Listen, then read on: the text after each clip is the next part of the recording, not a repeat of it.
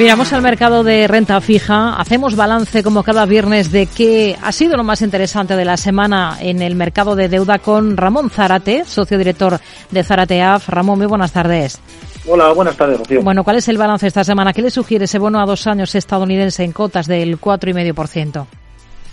Eh, bueno, antes de comentar lo que nuestra opinión de esta semana, desde luego eh, cuatro y medio eh, para todos aquellos que hemos oído en prensa y, estaban deseosos de comprar el eh, papel del Tesoro Público Español eh, con rentabilidades del 2,60, pues no puede ser otra cosa que una oportunidad de compra, sobre todo con estos niveles del tipo de cambio dólar-euro, que estamos hablando de 1,07. Es decir, y con escenario del dos tipo, del dos años swap en euros a 3,36, es decir, para que esa cotización se deteriorara en nuestra contra, es decir, el dólar se apreciara, se, se depreciara mucho más, este, tendría que subir mucho más los tipos de interés, con lo cual perderíamos por el lado del bono. Con lo cual, en principio, parece una oportunidad interesante e histórica para aquellas carteras incluso más conservadoras, porque se minimiza el riesgo de tipo de cambio. Pero es que además, puestos a ser exigente, las, el depósito, los depósitos que tanto están demandando ahora mismo la sociedad de los bancos, de los bancos, eh, las entidades financieras europeas, un depósito ahora mismo en dólares está al 5%. Es decir, todavía tenemos todavía rentabilidad adicional, medio punto más, y con un plazo todavía más corto. Y, insistimos, con un tipo de cambio actualmente de 1,07, pensamos que tiene que estar cubierto bastante riesgo de tipo de cambio. Dicho esto, con lo cual, esta es nuestra opinión y pensamos que es una buena oportunidad, eh, ponemos un ejemplo simplemente, es decir, lo más parecido que hay en rentabilidad son papel a, dos años del Tesoro italiano que está a 2.26.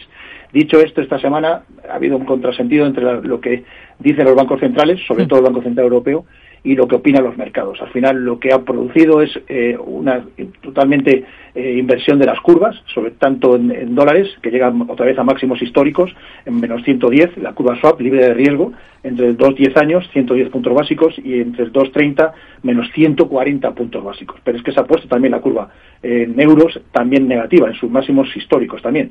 2-10 años, menos 46 y 100 puntos básicos en 2-30 años. Hmm. Con la característica común en ambos eh, que sigan viéndose el diferencial entre la tasa de interés libre de riesgo en 30 años y cómo está el papel público en esos periodos, que se han abierto los diferenciales, lo que quiere decir que los mercados de capitales no están funcionando.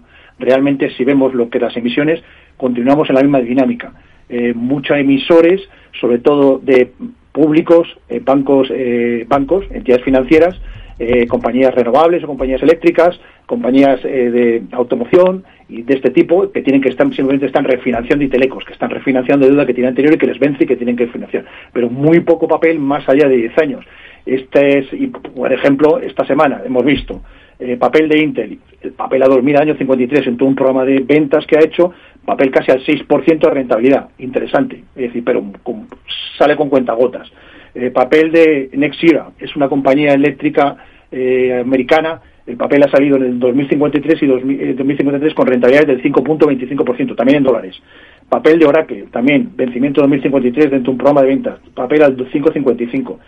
Y, luego, por salirnos un poco de las rutinas, ya que hablamos siempre, nos gusta hablar de los mercados emergentes, a pesar de la subida eh, de medio punto para mantener el tipo de cambio eh, México, eh, su tipo de cambio del peso contra el dólar. Lo cierto es que la emisión de Pemex a 10 años ha tenido que pagar el 10% y ahora mismo está en mercado en dólares, estamos hablando, está por debajo del está por debajo ahora mismo de la par, con lo cual la rentabilidad está próxima ya al 11%.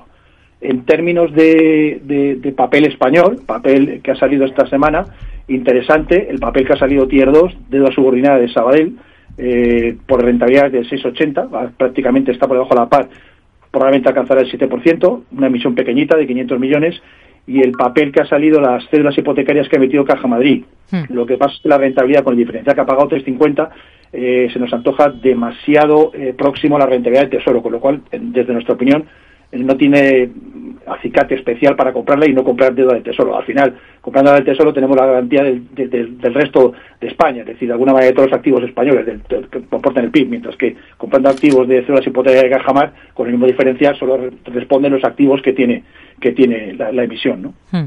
Nos quedamos con, con, este recorrido por toda, por toda esta escena eh, en el mercado de deuda y por dónde ven ustedes oportunidades interesantes, no solo en eh, renta fija soberana, también en renta fija corporativa. Ramón Zárate, socio director de Zarateaf. Gracias. Muy buenas tardes.